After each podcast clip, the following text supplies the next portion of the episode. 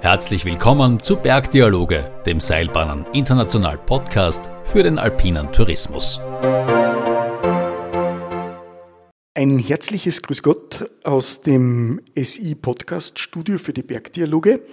Heute darf ich einen ganz besonderen Gast bei uns begrüßen, eine Niederösterreicherin, die es nach Salzburg verschlagen hat, die hier auch viel Anerkennung gefunden hat und die, so wie es bei uns Bergdialogen äh, natürlich auch fast schon Pflicht ist, dass man gern Skifahren geht und gern Skitouren geht. Gerlinde Born, hallo, stell dich bitte mal du unseren Hörern vor. Ja, hallo. Ich freue mich für die Einladung. Danke mal dafür. Wie gesagt, mein Name ist Gerlinde Born. Der Gerald hat schon erwähnt, gebürtig in Niederösterreich. Wie hat es mich nach Salzburg verschlagen? Genau. Äh, ich bin im Jahr Ende 2007 mit meiner damals fünfjährigen Tochter nach Salzburg übersiedelt, weil ich beim Land Salzburg äh, einen Job bekommen habe. Damals noch in der Raumplanungsabteilung. Und in der Raumplanungsabteilung war damals schon der Horst Scheibel, ein Kollege von mir und jetzt auch der Vorgänger in dieser Arbeitsgruppe Skianlagen, die ich jetzt leiten darf und hat mir eigentlich damals schon auf den Guster gebracht, mich dem Thema anzunähern und war sehr interessiert, wie funktioniert denn das mit den Skianlagen im Land Salzburg. War dann auch äh, längere Zeit bei ihm Stellvertreterin, durfte am Anfang mitgehen und hineinschnuppern und wie der Horst dann in Pension gegangen ist, habe ich praktisch die Leitung der Arbeitsgruppe Skianlagen übernehmen dürfen. Äh, warum ich gern Ski, sage ich ganz ehrlich, ist sicher schon in die frühen Kindheitstage vom, durch die Eltern bedingt die mit uns, äh, eine ältere Schwester, schon äh, von Kindestagen an jedes Jahr mit uns auf Skiurlaub gefahren sind. Da waren wir vornehmlich in Kitzbühel, also ich habe ganz langen Hang mit drei Jahren Skifahren gelernt. Und dann war eigentlich jeder Winter, äh, sowohl in den Weihnachtsferien als auch in den Semesterferien, immer irgendwo Kitzbühel oder in den Tiroler Bergen. In Salzburg ehrlich gesagt weniger waren wir unterwegs und auch in den Sommerferien haben wir immer irgendwo in den Bergen verbracht, eben dann wandernd oder am See. Ja, das klingt total spannend. Und wenn du sagst, du leitest die Arbeitsgruppe Skianlagen, wie darf man sich das so äh, vorstellen? Was, was, wie schaut so ein Arbeitsalltag äh, bei dir aus? Mhm. Also die Arbeitsgruppe Skianlagen ist ja eigentlich auch nur ein Teil meiner Arbeit. Ich bin ja äh, Stammdienststelle im Land Salzburg äh, in der Abteilung 6 in der Baudirekt Landesbaudirektion im Referat äh, öffentlicher Verkehr und Verkehrsplanung. Das ist meine Mutterdienststelle, sagt man so schön, weil ich da ein paar Prozent mehr mache bin dort nach wie vor für Raumplanungsstellungnahmen zuständig und für die Fußgängerthemen. Und das zweite Standbein im Land ist in der Abteilung 5 eben die Leitung der Arbeitsgruppe Skianlagen. Und die Arbeitsgruppe Skianlagen ist eigentlich ja entstanden aus einem Sachprogramm, das ein Raumordnungsinstrument ist ursprünglich, das im Jahr 2008 äh, ins Leben gerufen wurde und das die Basis eigentlich für die Funktion oder für die Tätigkeit der Arbeitsgruppe Skianlagen bildet. Und äh, der Sinn und Zweck war eigentlich der oder ist der, dass wenn ein Seilbahnunternehmen äh, eine Piste oder einen Lift neu bauen möchte, man ja dafür auch eine Flächenwidmung für die Piste bräuchte. Und die Idee, um das nicht in einem normalen Widmungsverfahren wie für Baulandwidmung äh, das passiert, hat man eben dieses Sachprogramm damals ins Leben gerufen und dazu ein Gremium äh, aufgestellt, wo die wichtigsten Fachdienststellen wie im Naturschutz, jetzt ist jetzt einmal auf, das Wasser ist beteiligt, Forst ist beteiligt, äh, die WLV, Wildbach- und Lawinenverbauung natürlich, die LOA ist als Partei wird gehört, Geologie ist beteiligt und eben dieses Gremium an Fach, Fachdienststellen äh, begutachtet dann im Vorfeld äh, Projekte, die bei uns vorgelegt und eingereicht werden, ob es äh, aus unserer Sicht eben genehmigungsfähig sind und weiterverfolgt werden sollen oder nicht. Mhm. Kann ich mir das so vorstellen? Ihr habt da einen großen Tisch und setzt da alle zusammen oder tatsächlich das im Umlauf zusenden oder wie, wie schaut das ganz so in der Praxis aus bei euch? Also die Praxis jetzt ist eh wieder gerade Jahresbeginn. Es wird demnächst äh, eine erste interne Besprechung geben meiner Arbeitsgruppe, wo wir eigentlich die Termine für die Begehungen für den Sommer ausmachen und schon erste Themen oder Projekte, wenn sie am Tisch liegen, auch schon mal vorbesprechen. Und in der Regel ist es dann so, dass wir äh, Projekte von den äh, Betreibern reinbekommen. Ich schaue sie entweder im Vorfeld einmal alleine an, dass ich mir es anschauen vor, ob es überhaupt aus meiner Sicht einen Sinn hat, weiter zu verfolgen. Oder wie du schon erwähnt hast, dann werden sie halt wirklich digital in der Gruppe weiterverteilt. Dann gibt es in der Regel eben einen Begehungstermin vor Ort, weil hm, auch vom grünen Tisch ist es eigentlich fast unmöglich, so ein Projekt zu beurteilen. Das wären vielleicht kleinere Dinge, wenn irgendwo ein Bestandslift getauscht wird, dann haben wir das schon mal gemacht. Aber in der Regel wird ein Projekt auch vor Ort begangen mit allen beteiligten Fachdiensten, die halt dann mitgehen.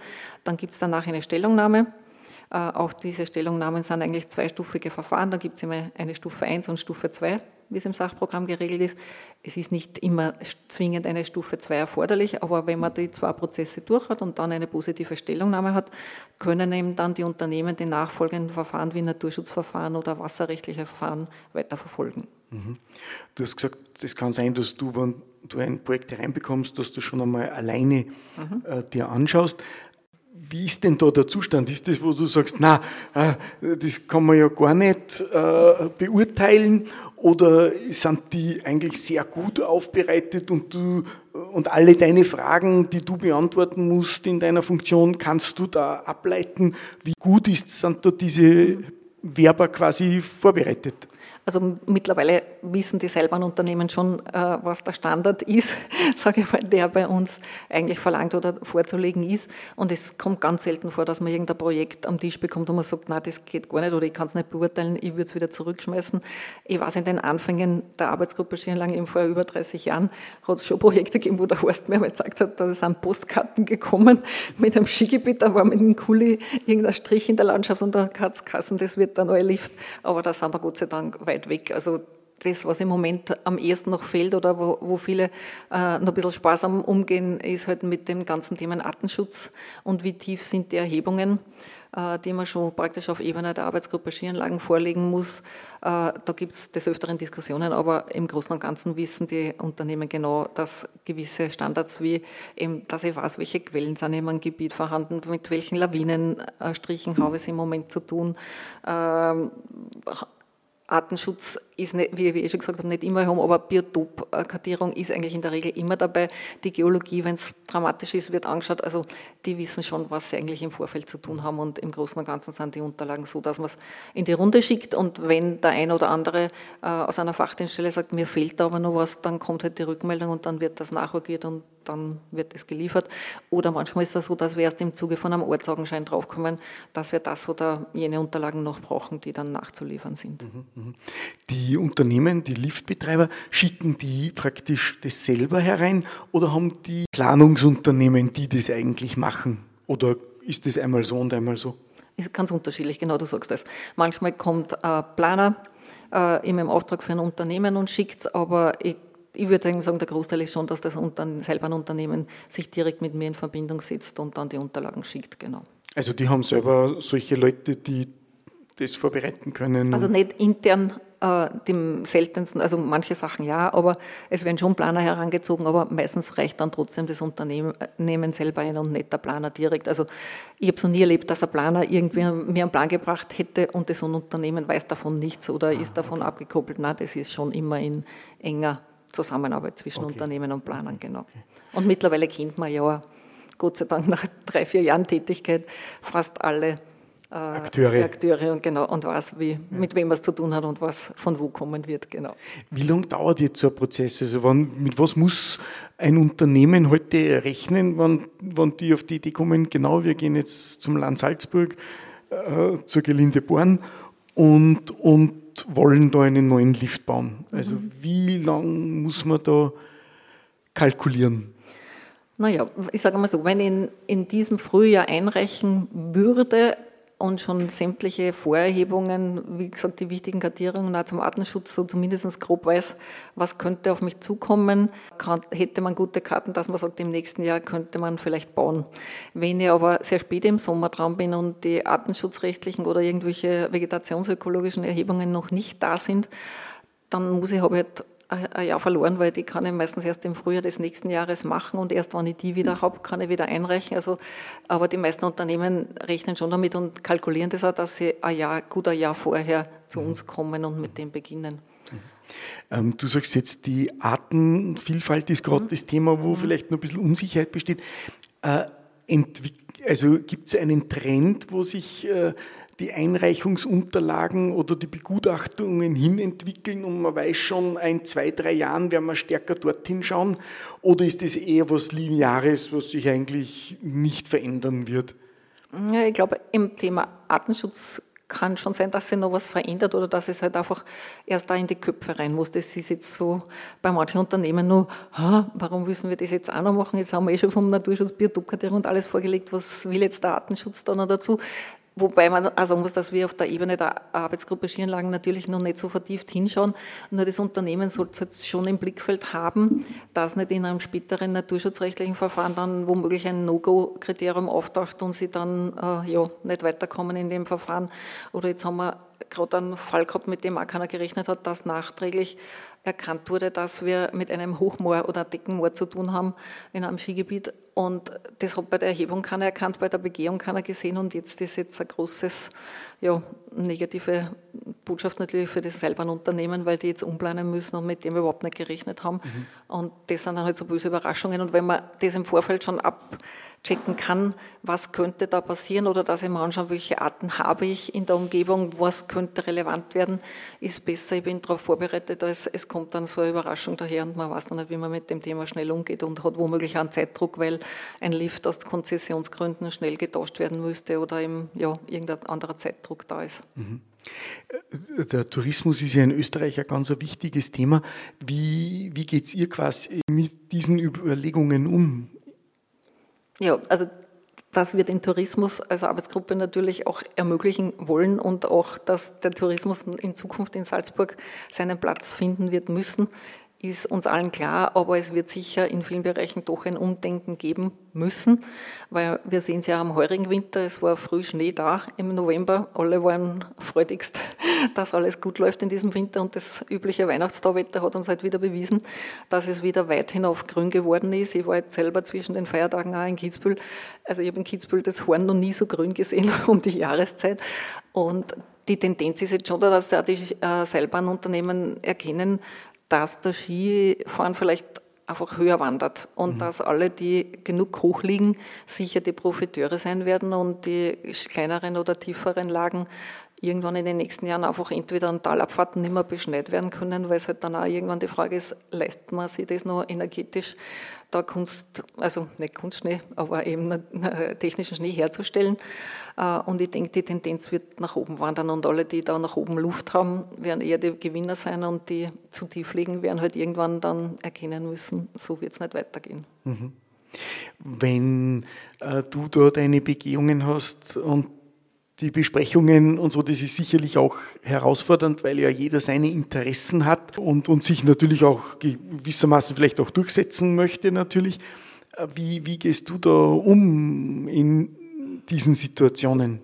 Ja, die ähm, Arbeitsgruppe einerseits kenne ich jetzt meine, sage jetzt einmal meine Protagonisten schon gut und weiß, wie ich mit ihnen umgehen kann und umgehen werde. Aber es gibt, was sicher erwähnenswert ist, wenn einer meiner Fachdienste sagt, das ist für mich absolutes No-Go-Kriterium, dann ist die ganze Arbeitsgruppe negativ. Also wenn einer sagt, na, da komme ich nicht drüber, weil das ist eine Hürde, aus der Sicht geht's nicht, äh, dann ist praktisch unsere Stellung, äh, Stellungnahme negativ.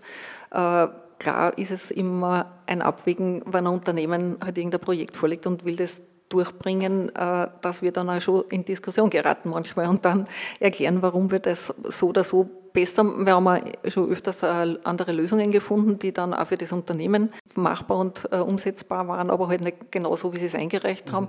Aber es gibt durchaus immer wieder Diskussionen, das ist klar. Aber ich glaube, sonst wäre es ja langweilig, wenn es die nicht geben würde. Genau, genau. Und äh, diese Herausforderungen kann ich mir gut vorstellen, da braucht man dann noch privat einen Ausgleich. Du hast schon gesagt, du tust gern Skifahren und Skitouren gehen. Was, was machst du, um dich da von der Arbeit quasi zu erholen, zu entspannen oder äh, für Ausgleich zu sorgen? Ja, also im Winter, wie gesagt, ist Skifahren und auch Skitouren gehen. Im Sommer äh, bin ich auch gerne am Berg draußen. Dann haben wir ja Gott sei Dank in der Umgebung bei uns in Salzburg sehr schöne Seen. Also ich gehe nach, am Berg, nach einer Bergtour gerne in den Fuschelsee oder in den Wolfgangsee. Äh, und ja, meine Yoga-Einheiten unter der Woche gehören auch noch zu ergänzen dazu und ja, seit ein paar Jahren auch zusätzlich ein bisschen Krafttraining. Sehr gut. Kann man Yoga auch dann am Berg machen oder ja, das glaube ich, aber machst du das auch Am Berg habe ich es noch nicht praktiziert, am See ja. Am See ja, ja. genau. Ja, und wenn du jetzt so eine Skitour machst äh, oder Skifahren gehst und da ist eine Hütte und du gehst da hinein, hast Hunger, was ist denn da so ein klassisches Menü, auf was du dich freust, wenn du da so deinen, deine Freizeit, deinen Sport lebst? Also Menüs in den seltensten Fällen, sage ich. Aber nach dem Skitouren gehen, äh, eine gute äh, Kaspressknödelsuppen oder Tiroler Knödelsuppen esse ich durchaus gern, weil auch die Flüssigkeit dann wieder gut nachgefüllt ist. Bei den Süßspeisen, wenn mir jetzt die Frage käme, gern Knödel oder Kaiserschmarrn, ist bei mir eindeutig der Kaiserschmarrn. Aber den mache ich auch selber sehr gerne. Ja. Genau. Sehr gut. Du, und wenn wir jetzt, weil wir sind ja gerade am Jahresanfang, wenn wir ins 24er Jahr hineinschauen, äh, Gibt es schon, türmt sich da schon einiges bei dir, dass du sagst, ja Wahnsinn, da müssen wir jetzt viele Projekte begutachten? Äh, oder sagst du, wo, wo bleiben eigentlich die Projektwerbungen? Also was ist so für 24 dein, dein Ausblick? Türmen tut sich noch nichts. Also wir sind gespannt, was so kommt. Ein paar Dinge sind aus den letzten Jahren noch offen, äh, wo wir jetzt noch Begehungen haben, wo wir letztes Jahr sehr spät Unterlagen bekommen haben, die wir jetzt im Frühjahr begehen werden. Aber Türmen tut es noch nicht. Es hat sicher Jahre gegeben, wo schon mehr los war, aber ich denke, es kommt dann wieder einfach im Laufe des Jahres, dass die Unternehmen draufkommen, wenn im Lifte Konzessionen auslaufen oder Speicherdächer doch nochmal vergrößert werden, äh, wo wir auch wieder beteiligt sind. Und es kommt ja ein Großereignis, aber da waren wir Gott sei Dank auch als Arbeitsgruppe früh dran. Die Ski-WM 2025 in Saalbach wirft ja auch schon ihre Schatten voraus oder das frohe Licht voraus, sagen wir so. Äh, und jetzt das Weltcup-Finale, das wären sicher schon mal spannende Vorereignisse, aber da sind wir als Arbeitsgruppe schon früh dran gewesen auf unseren eigenen Druck und das ist soweit die Rennstrecke gut abgearbeitet. Super, na, das freut mich dann als Salzburg auch zu hören, dass der WM 25 nichts im Weg steht. Ja, da möchte ich mich bei dir bedanken, Gerlinde, für das Gespräch und wünsche dir für 24 alles Gute. Vielen Dank, danke.